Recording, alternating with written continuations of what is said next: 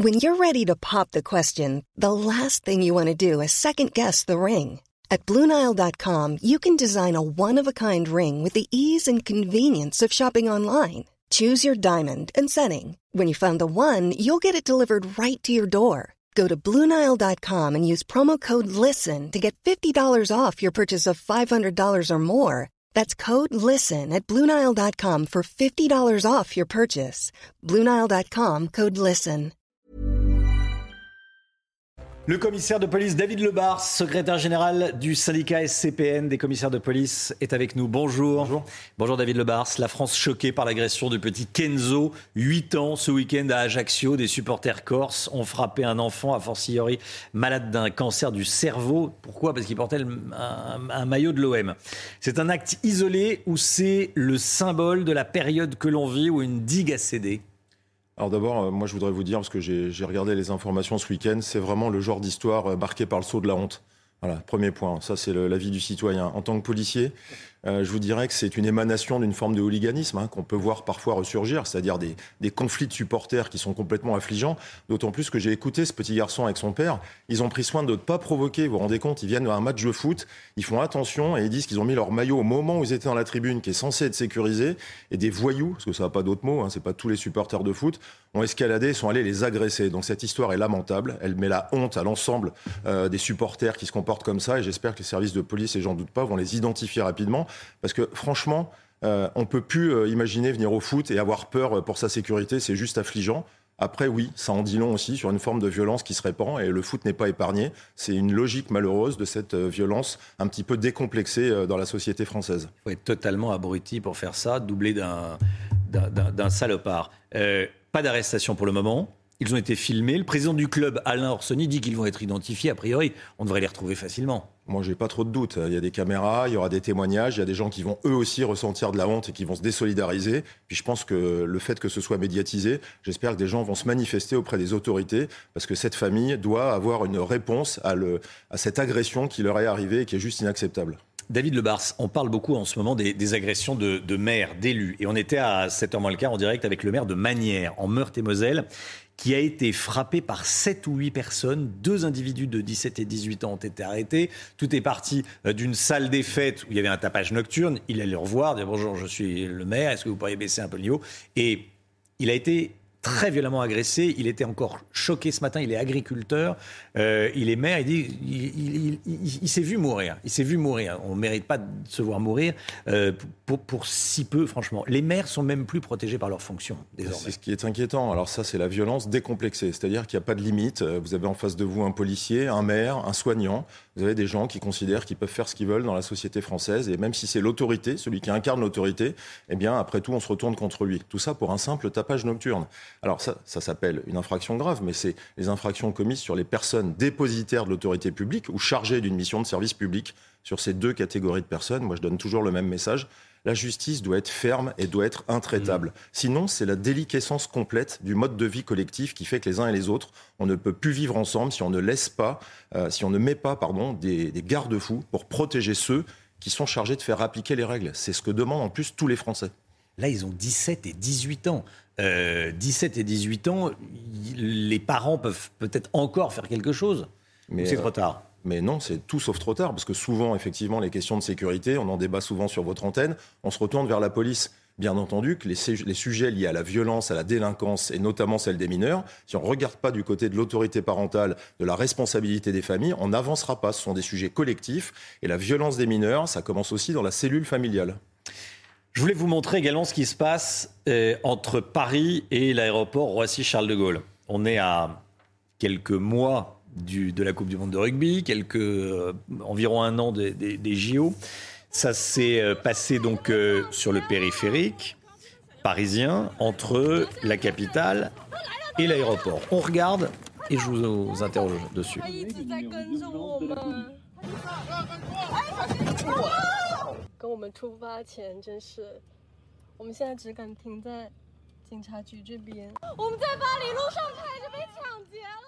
Voilà, on peut la revoir, mais il y, a un jeune homme, en, un individu en scooter, euh, qui dit arrête-toi, arrête-toi au chauffeur de, taxi qui brise la vitre pour voler tous les, euh, pour voler tous les, les, les, sacs. Voilà. C'était le 23 mai dernier.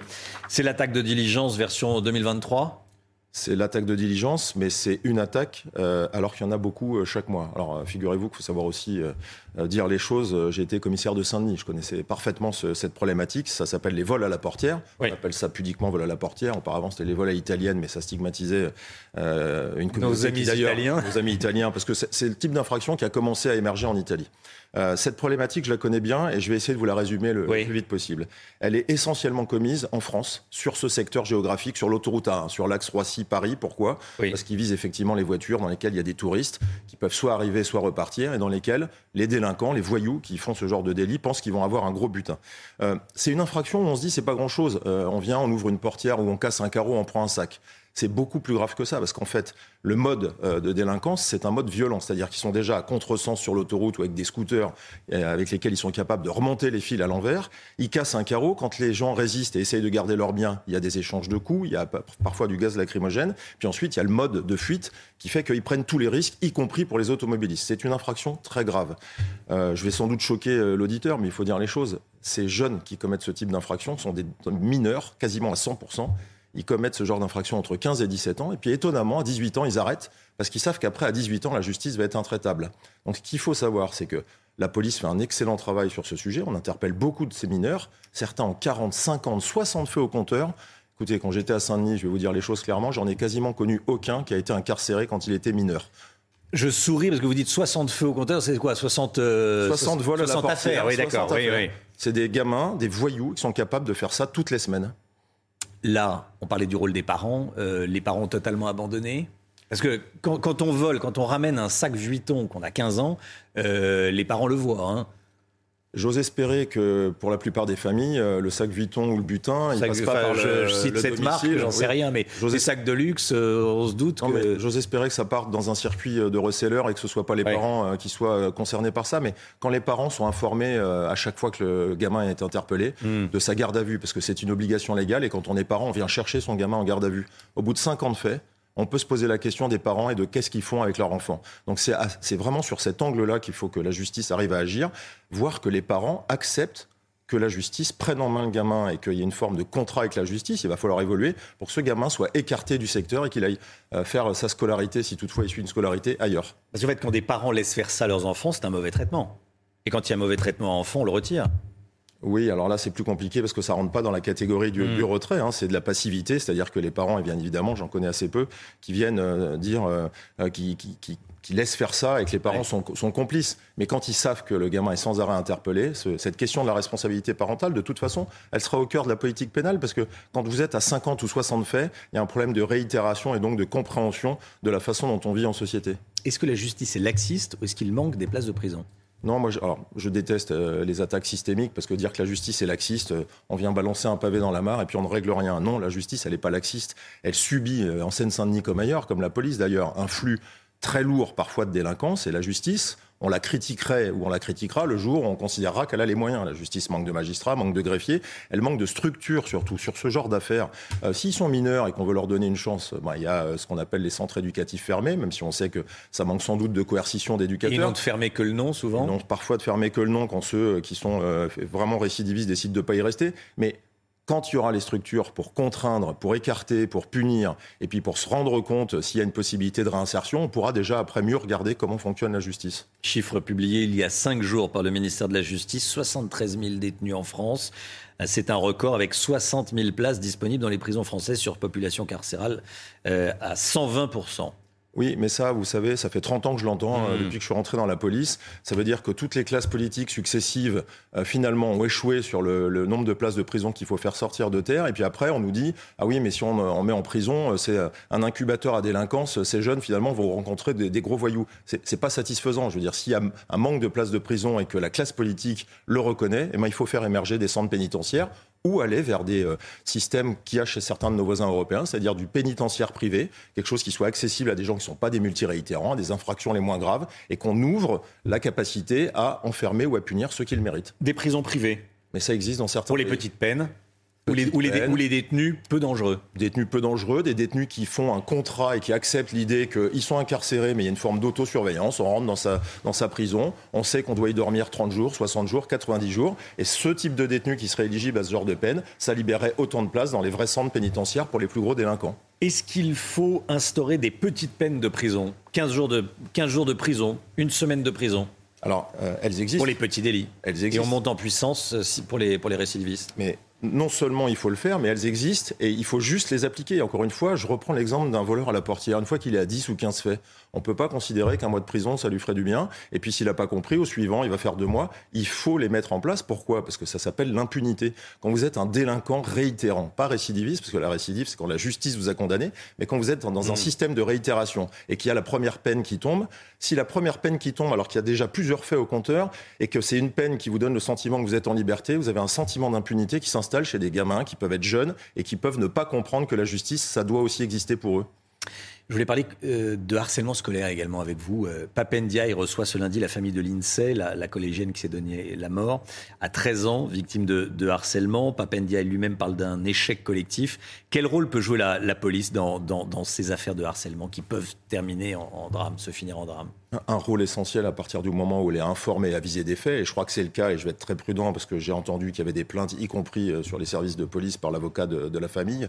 Euh, moi, je compatis beaucoup sur ce genre d'affaires. Je suis comme tout le monde, je suis père de famille. Mais je crois qu'en amont, euh, en amont de ce qui doit arriver ou pas dans les services de police et de justice, c'est qu'au sein de l'éducation nationale, au sein de l'établissement, le proviseur, l'éducateur, le professeur, à partir du moment où il y a des signaux, même si ce sont des signaux faibles, ça doit remonter. Ça s'appelle l'article 40 du Code de procédure pénale. Je n'accuse personne, mais cette famille, je l'entends, elle dit qu'elle n'a été entendue par personne. C'est très inquiétant. Et si c'est vrai, c'est extrêmement grave parce que la loi prévoit de faire remonter, même si on se dit que c'est au détriment de la victime. Euh, la société doit être protégée. Il n'y a pas que la victime à laquelle il faut penser. Et il faut signaler ce genre de fait parce que quand ça arrive à un drame, ensuite, on se retourne et on se dit qu'on n'a pas fait les choses correctement. Demain, nouvelle manifestation contre la réforme des retraites. Plusieurs centaines d'individus dangereux et, violents attendus dans le cortège parisien. Est-ce que vous craignez que ça dégénère à nouveau? Mais oui, je le crains, puisqu'on est dans un système de réitération de la violence, avec à chaque fois les services de renseignement qui nous font état de l'arrivée d'extrémistes, euh, d'anarchistes entre 500 et 1000. Donc ça veut dire que quand vous avez une, nébuleuse comme celle-là qui vient s'installer dans une manifestation, vous avez déjà l'assurance d'un désordre, de violence et de casse.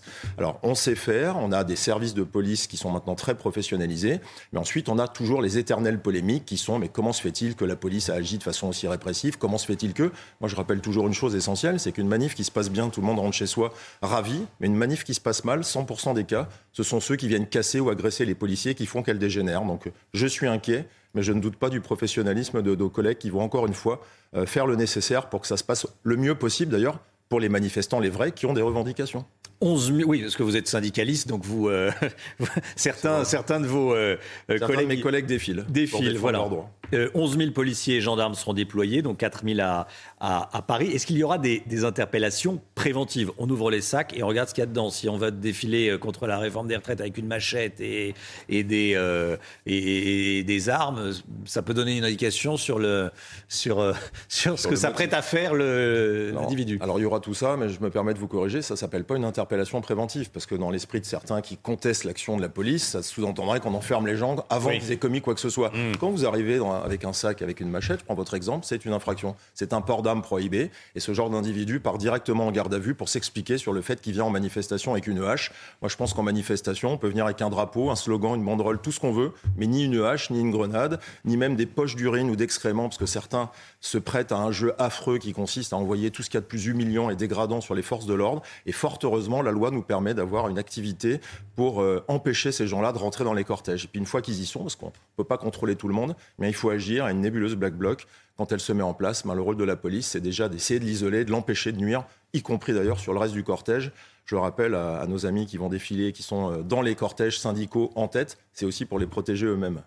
Le gouvernement prépare son projet de loi immigration. Il dit vouloir augmenter le nombre d'expulsions de personnes en situation illégale, alors qu'à ce jour, il y a très peu d'expulsions. La police serait prête à monter en puissance pour faire appliquer les OQTF. C'est possible?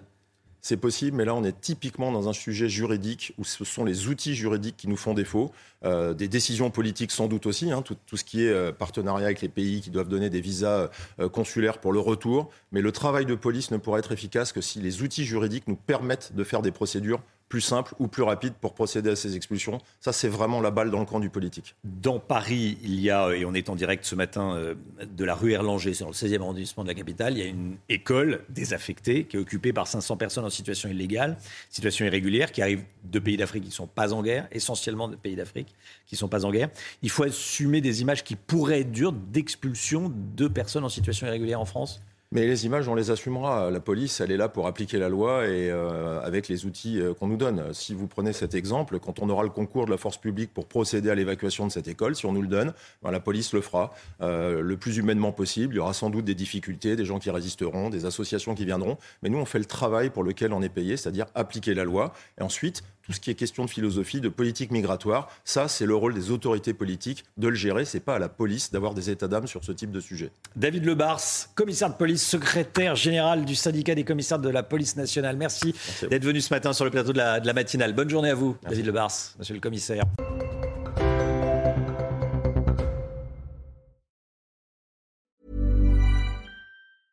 Hey, it's Paige DeSorbo from Giggly Squad. High quality fashion without the price tag. Say hello to Quince.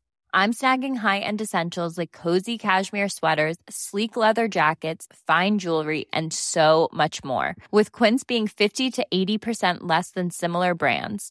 And they partner with factories that prioritize safe, ethical, and responsible manufacturing. I love that. Luxury quality within reach. Go to quince.com slash style to get free shipping and 365 day returns on your next order. Quince.com slash style.